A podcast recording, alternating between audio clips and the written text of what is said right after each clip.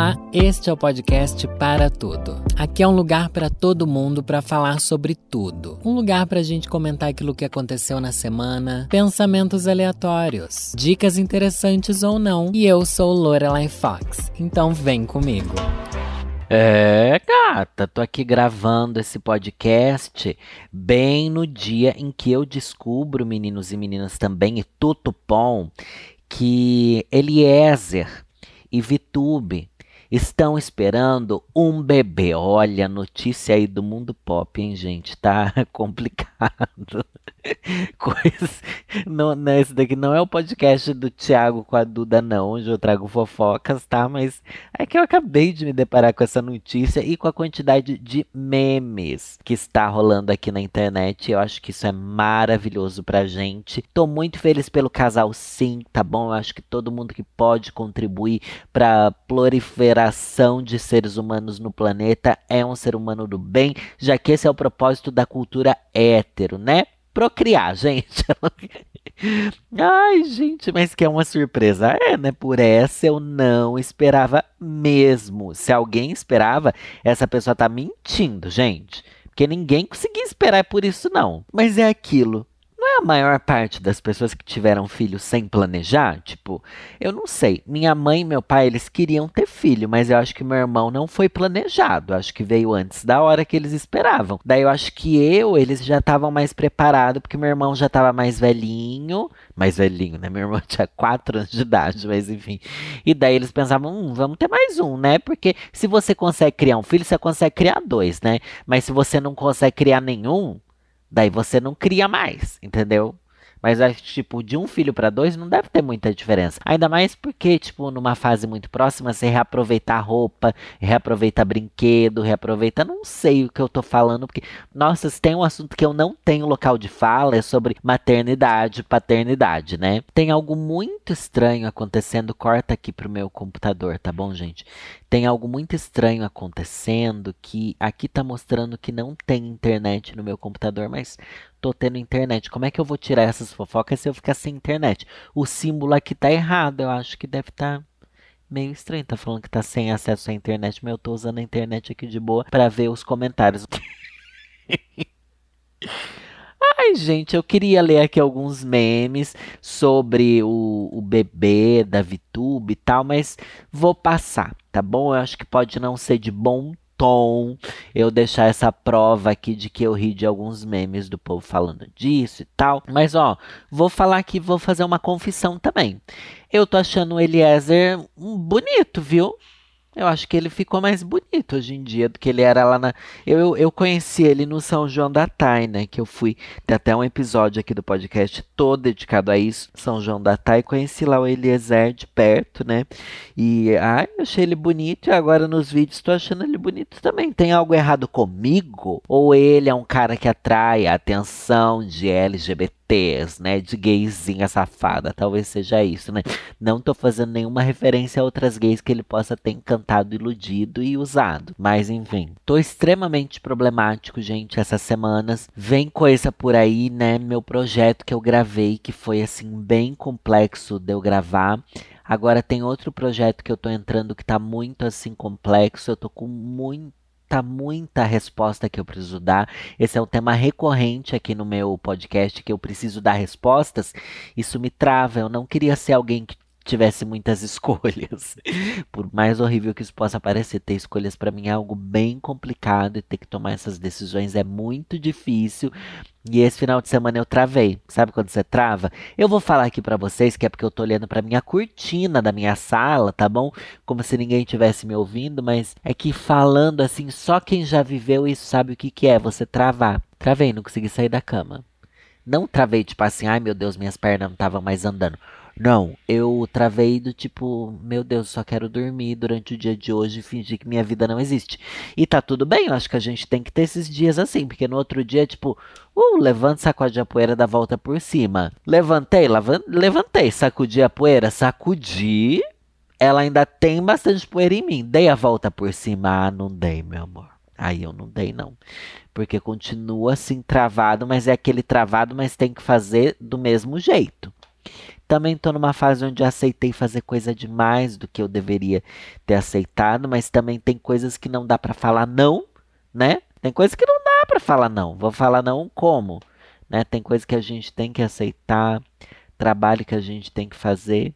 E a vida é sobre isso. Eu estava até conversando com os meninos se eu largasse minha profissão atual, o que, que eu ia que eu ia fazer, eu sempre penso que eu seria feliz sim sendo designer, porque eu era feliz sendo designer também. Mas esses dias mandei uma mensagem assim pro Marcos. Marcos, vamos largar tudo. Vamos vender tudo, como se eu tivesse muita coisa para vender, né? Tipo, acho que meu PlayStation, a única coisa de valor que eu tenho. Mas, e vamos comprar um quiosque na praia e trabalhar ali num quiosque na praia. Como se primeiro fosse barato trabalhar num quiosque na praia, porque um quiosque na praia, não sei se vocês sabem, vale milhões para se ter um quiosque na praia, ou alugar um quiosque também é muito caro. Claro que varia de praia para praia, mas nunca é barato. E outro ponto, muito mais difícil ter um quiosque na praia do que você administrar um canal no YouTube, pelo menos é o que eu acho, né? Gente, administrar um, um empreendimento assim, um bar, uma coisa assim, é um grande caos. A ilusão que eu tenho é de que, tipo, nossa, trabalhar ali, olhando pra praia, sabe? Aquela rotina de bar, diversão, alegria, petiscos, ai, uma coisinha fritinha aqui pra você dar aquela petiscada, uma cervejinha sempre gelada ali no seu trabalho, sabe? Nossa, a receita do paraíso. Mas quem tá trabalhando nisso agora, eu com certeza tenho alguém que tá me ouvindo que já trabalhou num quiosque de praia. Eu tenho um amigo que trabalha, trabalhou num quiosque de praia. Que praia que é? Ai, uma dessas praias que só vai hippie, gente. Que só vai gente assim que é, é um, um povo assim, legalize, né? E, nossa, ele sofreu muito. Ele disse que ele sofreu muito trabalhando lá, que não era um trabalho nada fácil. Claro que ele não era o dono do quiosque, mas disse que era, tipo, zero alegria de trabalhar na praia. É isso, né? Se trabalho fosse bom, a gente tava cobrando para fazer. Né? Igual aí, enfim, não ia dar exemplos pecaminosos, mas você conseguiu pensar em alguma coisa que a gente faz de graça, inclusive até paga para fazer, né? Enfim, outra coisa que rolou agora, gente, que tá bombando muito nas redes sociais, é a Fazenda. Eu não vou assistir a Fazenda, não vou comentar a Fazenda, porque eu acho que teve um hype aí que, tipo, ai meu Deus, o hype de todo mundo que entrou, mas eu acho que já não se fala mais tanto, né? Estão viralizando aí umas gritaiada, gritaiada, mas tipo, foi uma semana do reality show A Fazenda e já tem 500 mil gritos viralizando e gente brigando, chutando e quebrando cadeira e ameaçando outro de morte, sei lá o que, pra nada. Então eu acho que é tudo uma grande palhaçada. No, no, mundo dos realities que dá pra gente duvidar da veracidade do conteúdo deles, eu acho que o Big Brother é o mais próximo da realidade, principalmente porque a gente vê no pay-per-view, gente, eu sou pay-per-viewzeira. Eu vejo muito aqui do Beijo Globoplay. Globoplay, você me salva na minha vida durante o BBB, porque realmente é o dia inteiro vendo pay-per-view. Se eu tô aqui quietinho em casa, ou tô fazendo algum trabalho manual, colando pedra numa roupa, tá ali o pay-per-view pra eu ver. Daí você vê o desenvolvimento dos personagens. Na Fazenda, pelo que eu tô entendendo, não. Além da edição ser ruim, todo mundo já chegou querendo ser a pessoa mais cheia de personalidade do mundo, o que não, não é assim, né? Não é assim que funciona, gente. Eu acho que não, não é legal mesmo. Não é legal, tá? Então, as pessoas que estão me pedindo para comentar, as três pessoas que pediram, que influenciador é assim, sempre que eles falam, ai, tem muita gente pedindo, não sei o que lá, não tem, deixa. Não tem, deve ter uma ou duas pessoas te pedindo, uma ou duas pessoas te cancelando, uma ou duas pessoas criticando alguma coisa, só que você quer falar dessa coisa, você finge que foi um monte de gente, viu? Tô ensinando vocês, audiência. Muita gente fala assim, ai, tem muita gente me criticando por causa, sei lá, da peruca que eu usei agora, mas eu uso peruca desde sempre. Não tinha muita gente te criticando não, meu amor. Você só queria falar. Então eu só queria render o assunto ainda mais. Eu sei porque eu faço isso também. E tá tudo bem, sabe? O importante é que eu tô aqui jogando as claras com vocês, né? Eu tô aqui jogando as. entregando as regras do meu jogo. Mas agora eu vou pular pra uma coisa que não tem absolutamente nada a ver. Eu não sei, eu acho que eu tô pulando muito de um tópico pro outro. Você que lute tá bom? Antes de eu entrar no próximo tópico, gente, eu preciso agradecer de verdade quando vocês indicam o meu podcast. E isso tem rolado cada vez mais. Eu vejo muita gente me marcando no Twitter, sei lá, alguém que posta assim: ai, eu não gosto de podcasts. Vocês têm algum para me indicar? Sempre tem alguém que indica meu podcast. Sobre. Muita gente fala do tempo do meu podcast, que o tempo ser curto é bom. Porque tem gente que quer um tempo curto do podcast. Eu quero, tá bom? Não dos que eu escuto, mas do que eu produzo. Os outros eu quero que seja bem comprido, gente. Bem comprido. Uma hora, uma hora e meia. Eu gosto assim, que é o tempo de eu fazer uma make. Uma hora para mim é o tempo ideal, que é o tempo de maquiagem, sabe? O modus operandi gira ali em torno de uma hora, então é começou, terminou ali. Já o da Duda Delo Russo, que eu tenho ouvido muito também com o Thiago, é mais curto. Daí aquela make correria. Aí vou dar uma arrumada na cozinha enquanto escuto ali ali a fofoca. Então eu gosto muito de calcular assim, mas muita gente elogia o tempo do meu podcast também. Continue me elogiando. Tá bom? Porque isso me, me incentiva. Porque se for depender de outras coisas que eu não posso falar aqui para não me sentir uma ingrata, olha, eu já teria desistido. De verdade, muita coisa já teria desistido se não fosse o incentivo do público. Incentive a blogueira que você gosta, gente. Incentive mesmo. Enfim, tava eu lá no Twitter chegou para mim, não sei como, não sei em qual contexto, uma thread que eu não entendi essa thread ainda, porque o tweet que viralizou tá no meio da thread. Daí eu comecei a subir, subir, subir, subir, subir, subir essa thread, eu nunca achei o começo dela. Mas pelo que eu entendi é problematizações de Twitter. Essa pessoa tem como se fosse um diário de problematizações de Twitter. Será que é isso? Eu não sei, gente. Eu não entendi. O arroba é go back to 505. Go back to 505, sei lá. E daí o tweet que viralizou é o seguinte: é, é 18 mais, tá bom? É pra maiores de 18. Ai, gente, minha mãe tava me perguntando a última vez que eu vi ela. Como é que faz para ouvir seu podcast? Porque eu só escuto o que você posta no Instagram, não sei o quê? Porque os trechos vão lá pro Instagram do podcast. Eu assim, ai meu Deus, minha mãe vai chegar no meu podcast, eu vou ter que começar a lapidar o que eu vou falar aqui. Porque o podcast chegou num nível de limbo e o que eu vou ler aqui também é um limbo tão grande que eu espero que minha mãe ainda não tenha conseguido começar a ouvir meu podcast. Porque, ai mãe, me desculpa. E esses dias a gente tava lá com Diva Depressão, depois de uma reunião que a gente teve na dia, a gente saiu para jantar ali. Chegou uma menina com a amiga dela, contando da mãe que é bem senhorinha, que assiste nosso canal. Eu assim, ai meu Deus, a senhorinha vê a gente falando só besteira, só lixaiada. Ai meu Deus, mas enfim, deixa eu ler esse tweet lixo aqui, que é maravilhoso, mas que ao mesmo tempo não é para minha mãe, sabe? Dar um copo d'água para quem você mamou até sair só leite em pó é ser emocionado? Especialistas em controle emocional discutem o assunto de forma extremamente equilibrada. Por quê? Porque esses dias viralizou no Twitter, não sei se, nem se foi tão pesado assim, mas falar que você mamou alguém até sair leite em pó é, né, enfim. Viralizou no Twitter o menino que, ah, eu devia ter salvado aquele tweet, eu não, não consegui. O menino que postou uma foto dele que fez um café da manhã pro boy com quem ele só teve uma noitada, sabe? Tipo, ai, chegou, trepou com o boy em casa, tipo, ai, tem um local, tem um local, vem pra minha casa, vem pra minha casa, trepou com o boy, acordou, o boy ainda tava lá, sabe? Aquele que acaba, enfim, dormindo na sua casa. E daí não mandou o boy embora, fez um café da manhã pro boy, um café bonitinho, assim.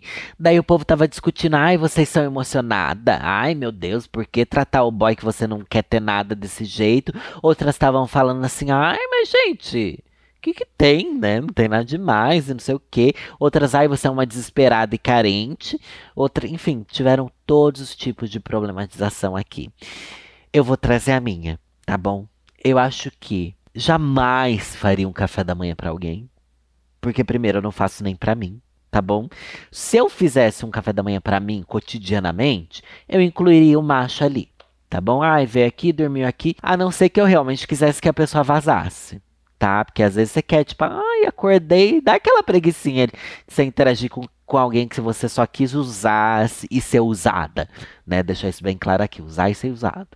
Mas às vezes não, né? Às vezes você, tipo assim, ai, não, foi gostosinho, vamos ver se rola aqui um um bate-papo legal, uma conversinha, vamos ali um cafezinho da manhã. Me lembrou, gente, o dia que, ai, Jesus Nazareno. Olha a exposição aqui. Ai, Deus. Um dia eu tava assim, encapetada, voltando de balada. Isso quando eu morava lá em Sorocaba, gente. Conversando com o menino no aplicativo. Eu não lembro se era no aplicativo, se era no chat wall. Não lembro, porque faz anos isso. Nossa, deve fazer uns 8, 9 anos, talvez. E conversando com o menino no aplicativo tal. E é, 8, 9 anos atrás era chatwall, certeza, não era grinder, né? Mas, enfim, um menino gostoso, gostoso, gostoso. Só que ele morava num bairro, gente. Ai, deixa eu ver se eu lembro. Ele morava no Éden. Gente, quem é de Sorocaba, realiza aí. Eu morava no Júlio de Mesquita. O boy morava no Éden. É tipo muito longe, B. O Éden é longe de tudo em Sorocaba. É tipo um bairro ali, sabe, divisa com, com Brasília, sei lá, louca. Longe. Só que eu tava assim, nossa, quero muito pegar esse boy, quero muito pegar esse boy, quero muito pegar esse boy. E realmente foi incrível, viu? Só que eu tive que pegar um ônibus, gente. Eu não tinha dinheiro para Uber. Mas eu sempre fui dessas que era assim, gente, se eu tô afim, eu vou mesmo. Ai, não sei, tô com preguiça. Ai, muito longe. Ai, esse horário não dá, meu amor. Se valer a pena, eu vou atrás. Eu ia, né?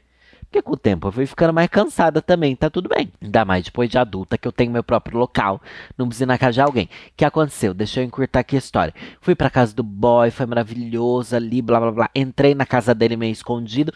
Daí acabou que a gente ali enfim, no calor das emoções. Já é, eu já cheguei lá, era tipo umas três da manhã, sabe? Não, não era três da manhã, eu tava pegando um ônibus.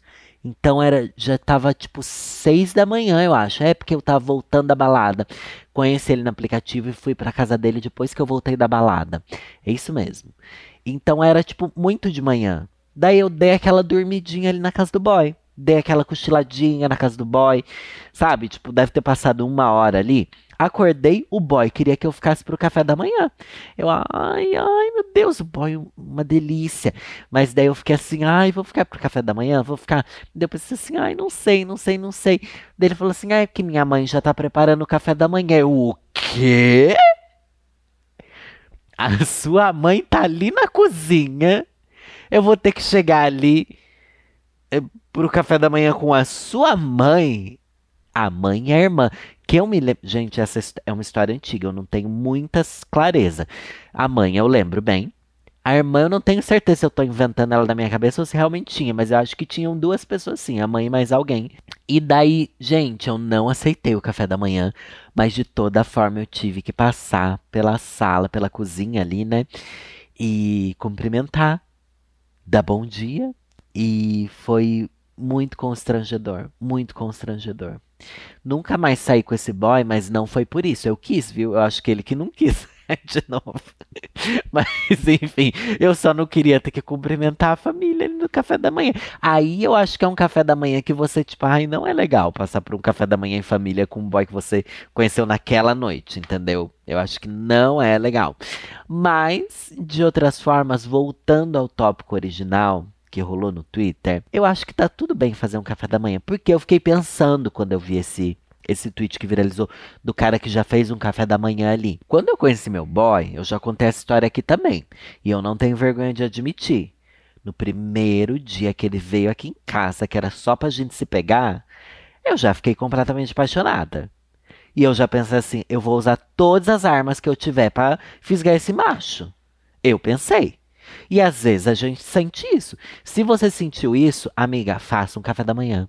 Você arrume a cama, você passe a roupa do boy, você compra um videogame para ele jogar o jogo que ele gosta, você faça o que for necessário.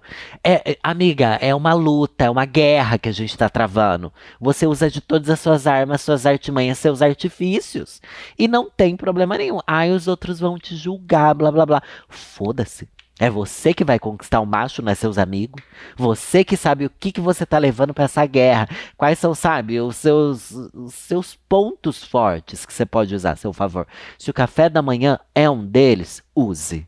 Tá bom? Use mesmo. Mas não vai distribuir na torta direito. Porque tem aquele boy que você pensa, putz, fiz até um café da manhã e depois descobri que ele não prestava. Porque você começa a tirar para tudo que é lado. Não, guarde também essas ferramentas para usar em momentos que você pensa, não, esse daqui é o que vale a pena eu me dedicar. Tá bom. Esse é um dos pontos. Se você ficou assim, nossa, eu quero muito que esse boy volte aqui, encante o boy. Se o boy achar que você tá sendo, meu Deus, muito grudenta e louca, daí Azar o do boy também, que não soube admirar a sua dedicação. O que eu acho um exagero dessa história toda é tipo, gente, era só um café da manhã também, né? Não é nada demais, tipo, ele não fez um, não comprou uma cesta e não, sabe, não mandou um carro de mensagem para porta do seu emprego, nada disso. É um café da manhã, tipo, você ofereceu comida para alguém que já te comeu. Ah! Eu acho que não tem nada demais. Enfim, é questões que o Twitter transforma numa grande discussão e que são discussões que enchem podcast, tá bom? Deixa eu ver aqui outra outra problematização dessa thread. Twitter e IBGE pergunta: qual carro que seu pai tinha que marcou sua infância? E vira teste de Rorschach onde grupo de acesso da classe média faz competição de quem já foi mais pobre, não teve pai ou não teve pai e nem carro. É, querida, é típico twitterista. Eu não cheguei, não chegou na minha bolha essa problematização, tá bom? Mas Gente, todos os tweets dessa thread são maravilhosos. Essa daqui também é uma coisa que fala assim: é, realmente meu pai teve um carro na minha infância que me marcou. Diz, daí pode vir um povo assim, ah, a Lorelai está falando isso é gatilho para quem não teve pai, gatilho para quem não teve carro, é gatilho para quem não teve carro nem pai, é gatilho para quem o pai perdeu o carro, é gatilho para quem o carro perdeu o pai, é gatilho para quem nunca, enfim.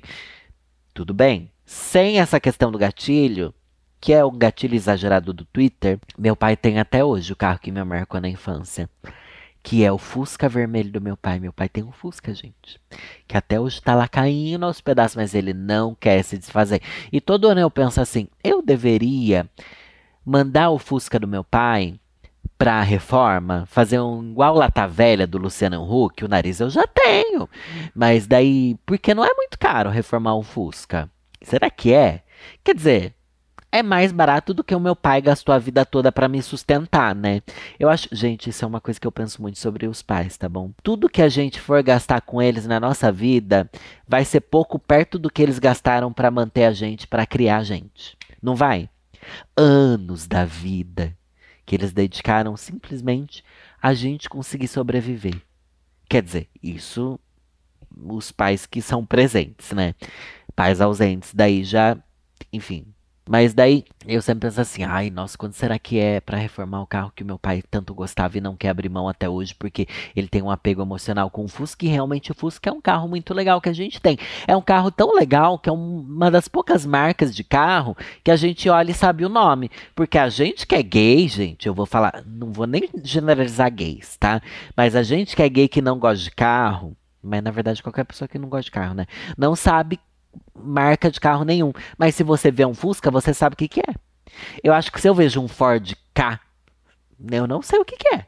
Se eu vejo um Onix, gente, para mim Onix é Pokémon. Então eu não sei. Mas o Fusca, ele é tão icônico, ele tem uma aparência tão icônica que todo mundo sabe o que, que é. Ai, daí lançaram New Beetle. Como é ridículo essa coisa de New Beetle. Não quero, viu? Não quero New Beetle, não tem que ser o Fusquinha, bolinha, redondinho. E é um design tão estranho, se você for ver, gente. É um design tão estranho. Mas enfim, tenho esse apego emocional também com o carro do meu pai. E dentro do carro ainda tem até hoje. Eu postei, acho que aonde? No, nos stories ou no. Acho que talvez tenha sido até no Twitter. Há meses atrás, talvez até ano passado, fotos desse Fusca do meu pai que tá acabado lá e destruído, mas talvez eu poste de novo. Aqui, ó, em alguns momentos da thread, a pessoa coloca datas, então acho que são datas onde, essas, onde essa thread rolou, entendeu? O que torna tudo bastante interessante. Essa daqui, ó, 17 de 9 de 2022 polêmica do Twitter foi a seguinte: ó. Você iria em um evento que seu cônjuge não foi convidado ou seu relacionamento é em regime de cárcere privado? Nossos especialistas em imunidade emocional discutem o assunto de forma saudável e equilibrada. É essa daqui, eu acho que rende uma discussão. Eu amo que sou eu discutindo sozinha, né? Ai, como é deprimente meu podcast. Mas ao mesmo tempo, se outra pessoa estivesse aqui discutindo comigo, eu não ia ter tanto tempo para falar sobre a minha opinião opinião. O que é muito legal, né? Já que eu tô aqui, eu posso usar o tempo que eu quiser para refutar e o contrário de refutar é o quê? Apoiar, é, é coisar, coisar a minha própria ideia. Eu posso apoiar a minha própria ideia o tempo que eu quiser, sem ninguém discutir comigo, a não ser minha própria cabeça, que eu tenho esse problema, que não sei se é do meu signo ou ascendente, ou só porque eu sou essa pessoa chata, que tudo que eu penso, até coisas que eu mesmo estou pensando comigo, eu gosto de pensar o outro lado como seria e discutir sobre isso internamente. Mas enfim, você vai em eventos que seu boy não foi convidado sem o seu boy? Eu vou. Porque, tipo, nessa semana mesmo vai ter um evento do YouTube não pode ir convidados. Não, não tem assim, tipo, ah, você pode levar um convidado. Então não tem como eu levar meu namorado e acho que tá tudo bem. Só que eu acho que tem eventos que é de bom tom você convidar um namorado. Tipo, eu não entendo gente que convida para casamento e não chama o, o namorado da pessoa. Tipo, Claro que se é um namoradinho que você tá ali há dois meses, até seis meses, não sei. Se é um namorado que ninguém conhece ainda, você acaba convidando só a pessoa, mas entende que se ela quiser levar alguém, pode. Tipo, casamento é assim, gente. Porque, tipo, casamento não é uma coisa para casal. Na minha cabeça é assim que funciona. Quem não chama o casal pro, pro casamento tá sendo mal educado. Eu acho bastante mal educado. Inclusive, eu acho de bom tom a pessoa recusar o convite, se ela não puder levar o namorado ou namorada. Eu acho que eu recusaria. Se bem que eu tô aqui jogando uma suposição, nunca me convidaram para casamento. com enquanto eu estivesse namorando, pelo menos. Aliás, gente, eu fui em pouquíssimos casamentos na minha vida. Nossa, a vida do, do gay é isso, porque os gays casam, casam, tá? Ai, gente, não vamos lacrar nesse assunto, porque dá pra fazer meia hora de lacração. Mas enfim, a gente conhece muito menos pessoas que casam do que pessoas hétero, né? A gente tem menos, maior parte dos nossos amigos são pessoas LGBTs, e a maioria dessas pessoas não planeja o casamento como pessoas hétero, enfim. Então, não fui em muitos casamentos. Mas todos que eu fui, eu estava solteiro, eu acho que eu estava solteiro, talvez eu estava solteiro, sim, nos últimos casamentos que eu fui. Então nem nem entrou isso. Mas já vi amigos meus sendo convidados para casamento e, o, e a namorada ou o namorado sendo excluído do convite. Eu achei isso um absurdo. Eu acho uma falta de bom senso, tá bom? Ai, mas é que casamento é caro, porque tem que economizar, precisa saber direitinho quem vai diminuir a lista. Então não faz. Se você convidar tudo errado, não faz. Não entendo também. Ai, não dá para entender. Eu prefiro que não convide do que convidar e limitar esse convite ou não. Mas daí voltando, aqui eu parei muito aqui na coisa do casamento, porque é o único momento que eu acho que, tipo, pega assim. Eu acho que tem momento assim que você quer ter uma noite só com seus amigos e não é legal você levar seu namorado, sabe? É, mas acho que isso também deve ser um critério seu, que os outros não podem impor. Tipo assim, ai, mas não traz seu namorado, tá? Porque eu acho que é meio grosseiro. Porém, quando seus amigos falam, ai, mas não traz seu namorado, isso é um sinal. Isso é um sinal para você se perguntar sobre o seu namorado e não sobre seus amigos. Entendeu? Porque às vezes seus amigos estão querendo te avisar ali alguma coisa. Mas acho que também depende do seu namorado entender, tipo, nossa, eu preciso deixar ele fazer coisas só com os amigos dele. Porque às vezes você quer falar coisas que você não quer falar na frente do seu namorado. Às vezes você quer desabafar do seu namorado, ou de coisas que, sei lá, que seus amigos querem desabafar e não se sentem confortáveis perto do seu namorado. Eu acho que relacionamento não é cárcere privado.